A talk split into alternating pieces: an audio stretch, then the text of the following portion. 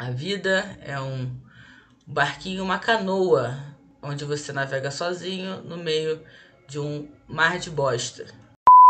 E aí eu já acabei me perdendo no que eu tava falando. Ana, pera aí que eu vou me voltar. Ih, tô legal, hein? Olá, ouvintes. Muito bom dia, boa tarde, boa noite. Não sei que horário você está ouvindo isso, mas de qualquer forma, hoje, com essa voz doce, eu venho lhe perguntar: como você está?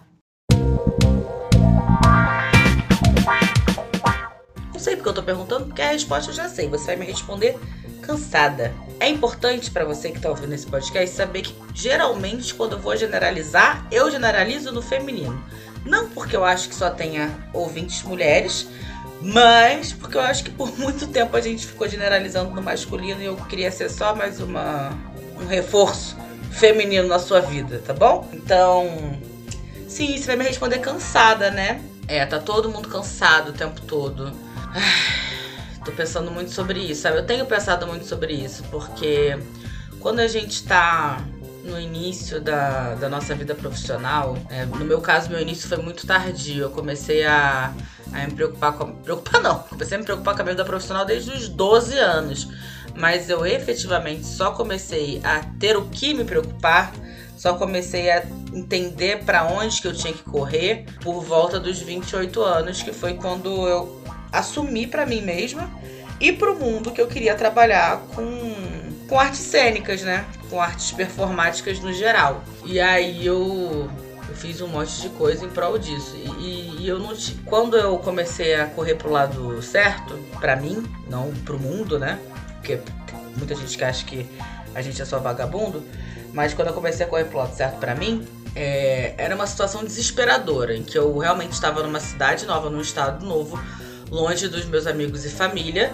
É, apesar de estar embebida com muita esperança, com muita vontade de fazer tudo acontecer, eu ainda tinha nada.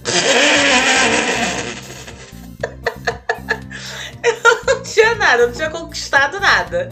O que dá um fogo no cu muito grande também, né? Dá um desespero e um fogo no cu muito grande. E eu acho muito engraçado quando as pessoas falam assim: nossa, você saiu do Rio de Janeiro, você largou tudo. Gente, é muito fácil você largar tudo quando você não tem nada. Tipo, eu tinha família e amigos, mas eu acho que os laços são muito fortes, né? Eu, na minha cabeça tinha que esse tipo de laço é muito forte para para acabar por uma simples mudança de estado. Em alguns casos eu tava errada, muita gente eu, eu me distanciei mesmo. É, da minha mãe foi uma coisa boa ter distanciado, porque me atrapalhava muito a proximidade da minha mãe. Mas fortaleceu outros aspectos da nossa relação, fez a gente conseguir conhecer outros aspectos. E de amigos também fortaleceu, porque tem amizades que são mais circunstanciais, outras que são de momento.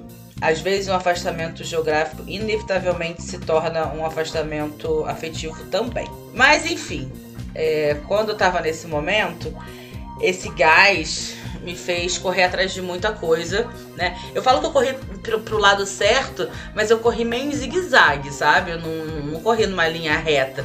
Então eu fui fazendo muita coisa, fui conhecendo muita gente, fui pegando muito projeto, trabalhei muito de graça, trabalhei muito sem saber para onde ia e fui conquistando coisas aos poucos, aos poucos, aos poucos. E hoje eu tô num lugar de como profissional que não é exatamente a maior estabilidade do mundo, mas eu finalmente cheguei numa lenda que dizia que quando as pessoas conhecem seu trabalho, as coisas começam a aparecer. E realmente tem aparecido trabalho, eu tenho continuado a produzir trabalho, mas eu também sinto que eu me. Eu, de uns tempos pra cá tenho dado uma segurada né, nesse, nessa corrida, sabe? Porque eu tenho feito um trabalho de, de autocuidado que não passa pelo skincare exatamente, porque eu nunca lembro de fazer skincare, é muito mais a respeito de entender quando eu tô cansada, quando eu tô animada, quando eu tô fazendo alguma coisa que eu gosto. Quando eu tô fazendo alguma coisa que eu gosto, mais é trabalho. E isso tem me feito respeitar mais o meu descanso, respeitar mais, entender mais a, a importância de, de fazer a coisa em prol de mim, sabe? Porque isso me faz trabalhar melhor também, isso me faz ter o que trabalhar. Mas ainda assim eu me sinto culpada, né? Eu me sinto culpada e não só me sinto culpada, quando você toma o tempo para criar, quando você toma o tempo para viver, para poder criar, ou quando você toma o tempo para não dar conta de tudo, isso gera consequências no mundo real, sabe?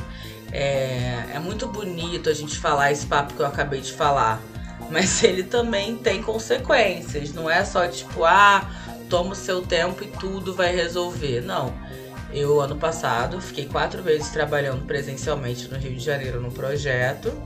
Que eu não posso falar por motivos de contrato, mas vem coisa boa aí. Uma galera me deu um, personagem que é um presente. Eu adoro esse discurso. Ai, fulano me deu um presente. E eu, eu falo assim zoando, mas eu super acho que é um presente mesmo. Voz voltando aqui, o que eu estava falando antes. É quando eu fiquei fora nesse projeto, não dava pra ficar postando tanto no Instagram.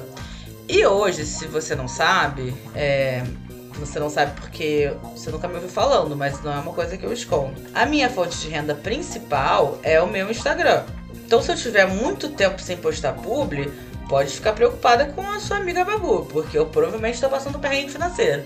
Daí, eu dei uma largada na, no investimento da minha fonte de renda principal, porque eu estava lidando com uma coisa muito importante para mim, muito legal, um território é, desconhecido que quando você está aprendendo, né, como lidar com com um tipo de trabalho, com um tipo de, de dinâmica de trabalho, fica mais difícil, né?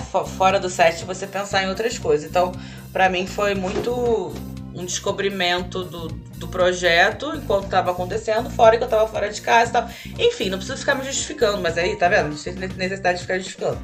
Mas eu fiquei, fiquei sem postar mesmo e me concentrei nisso.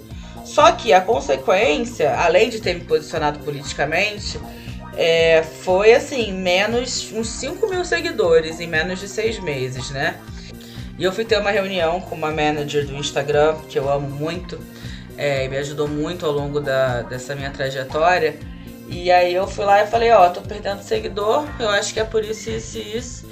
E ela me falou assim, cara, você tá muito calma, né, pra alguém que tá perdendo seguidor. Aí eu fiquei pensando nisso, né, que eu tava muito calma pra alguém que tinha perdido muito seguidor. Mas eu tava muito calma porque eu já eu, eu tava consciente, sabe? Eu acho que essa coisa desse desespero de perder seguidor, assim, é chato, pô, é chato, é frustrante. Você fica meio tipo, ai, como é que eu posso fazer para parar de perder? Mas ao mesmo tempo, não é nenhum mistério, gente. É, eu, a gente não sabe as coisas exatamente que fazem as coisas alavancar. Mas a matemática simples é não postou, não vai expandir seu trabalho, independente da, da plataforma, pode ser Instagram, TikTok, YouTube, é, que são as plataformas que te dão autonomia de, de publicar seu, seu trabalho para o mundo, né? de entregar seu trabalho para o mundo. É, não produziu, não vai entregar. É, é a verdade essa. Nossa, é muito cruel? Sim, é muito cruel. Mas faz parte do jogo, né? Faz parte do jogo. E aí eu, eu ouvi da, da minha colega manager que eu tinha que produzir uma média de 5 rios por semana. E eu falei, ah, é isso. É isso, para retomar as atividades, para retomar, para o saldo voltar a ser positivo da quantidade de seguidores, eu conseguir novamente fazer mais um, um salto de expansão nessa plataforma, é esse o jogo. Eu vou ter que publicar 5 rios por semana e eu me organizei para fazer isso. É, mas novamente, são as consequências de você ter abandonado. Eu tava conseguindo um crescimento postando três vezes por semana. Agora eu vou duas vezes por semana às vezes. Agora eu vou precisar postar postar cinco só para não perder seguidor. Então, a gente tem essas coisas que vão fazer a gente achar que a gente precisa produzir mais. O que eu acho importante e que eu tenho conseguido é, mentalizar e que me acalma é pensar que eu preciso para esse fim. Eu preciso postar 5 rios por semana para o meu Instagram entregar para mais gente. Porque o meu pensamento antes era eu preciso estar sempre produzindo, senão eu não sou uma pessoa produtiva socialmente. Eu não tô fazendo nada de bom para ninguém, eu não tô fazendo nada de bom para mim. E assim, eu fiquei quatro meses quase sem postar e eu sinto que eu cresci muito como pessoa, muito como profissional, porque eu tava focada em uma outra coisa. E isso me fez não dar conta de tudo. Mas ao mesmo tempo, não quis dizer que eu, porque eu, porque eu larguei a corda de um lado, que eu me larguei. Que eu me larguei como profissional, que eu me larguei como pessoa, porque isso não aconteceu. É, e eu também não acho que eu fiz um erro que que afetou permanentemente meu Instagram e é algo irrecuperável. Eu ainda não vi acontecer isso de um ato irrecuperável de mídias sociais com ninguém. Eu acho que é bom a gente lembrar que é sempre bom estar produzindo, mas tirar um tempo fora, um tempo para você, um tempo para focar em outra coisa, não vai acabar com a entrega do seu trabalho. Pode estabilizar, pode ser difícil de recuperar, mas assim, eu prefiro fazer um sprint de recuperação de, um, de uma rede ou de um trabalho é, que estava um pouco menos. que estava num momento em, em ato de produção, né? Eu acho que me cansa menos fazer uma produção específica e um tiro certo do que ficar o tempo todo desesperada para postar conteúdo na hora certa, no momento certo, quando às vezes eu tô precisando fazer outra coisa. É, e eu já fiquei muito ligada no celular nesse projeto. Eu não tava tão focada assim no projeto, porque eu ainda tava nessa necessidade, nesse apêndice do celular, esse apêndice das mídias sociais. E agora com esses cursos que eu tô fazendo de teatro, eu tenho escutado muito sobre a importância da concentração, muito sobre é, justamente essa coisa da presença, né? Da gente se colocar presente. Como é quando a gente se coloca presente, a gente para de, de se concentrar em coisas que a gente não pode controlar, porque afinal de contas o que a gente tá, o que a gente pode controlar é exatamente o que a gente está fazendo. Aí a gente deixa de controlar o que a gente está fazendo porque está pensando em coisas que a gente não pode controlar. E aí isso que a gente está fazendo vira mais uma coisa que a gente não controlou. Olha que que looping, né? E aí a gente nunca tá fazendo nada 100% porque tem sempre alguma coisa que a gente deveria estar fazendo. É, eu não tô falando que eu tenho a solução disso não. Mas eu tô falando que isso me afeta e que eu tenho buscado formas de lidar com isso, formas de me sentir menos ansiosa, formas de conseguir resolver isso para mim e, e, me deixar mais feliz e me deixar me sentindo nutrida de conteúdo e não só esvaziada, porque uma coisa que eu sinto muito quando eu tô produzindo demais é, por mais que tenha um lado meu que fica muito envaidecido da produção, muito feliz, envaidecido novamente com a quantidade de likes, com a quantidade de seguidores, que fica mais segura, porque eu acho que eu tô é, na, na, direção certa da, do meu trabalho. É, tem um lado meu que, que fica esgotado de material mesmo. Eu falo, o que, que eu vou falar para essas pessoas, né? Porque eu não tô absorvendo nada. Eu só tô me esvaziando né? E quando eu digo esvaziar, não é que eu tô ficando burra ou nada assim. Não é como se eu compartilhasse o conteúdo e eu ficasse sem ele, não é isso. Mas sem coisas novas para contar. O que me motiva no trabalho é ter algo a dizer. E se eu acho que eu tô falando sempre a mesma coisa, é, eu não sinto essa vontade de te contar porque eu sinto que eu já te contei, né? Isso é uma, inclusive uma dificuldade minha de produzir sempre o mesmo material, né? Eu percebo que existe essa coisa da insistência em você fazer uma reprodução que faz a internet te jogar para frente. É, né, as pessoas gostam de entender o que você vai postar. Ah, tipo o Renan, o esquerdomacho que eu fazia. Tinha gente que amava o Renan e queria que eu fizesse um, um Instagram só disso.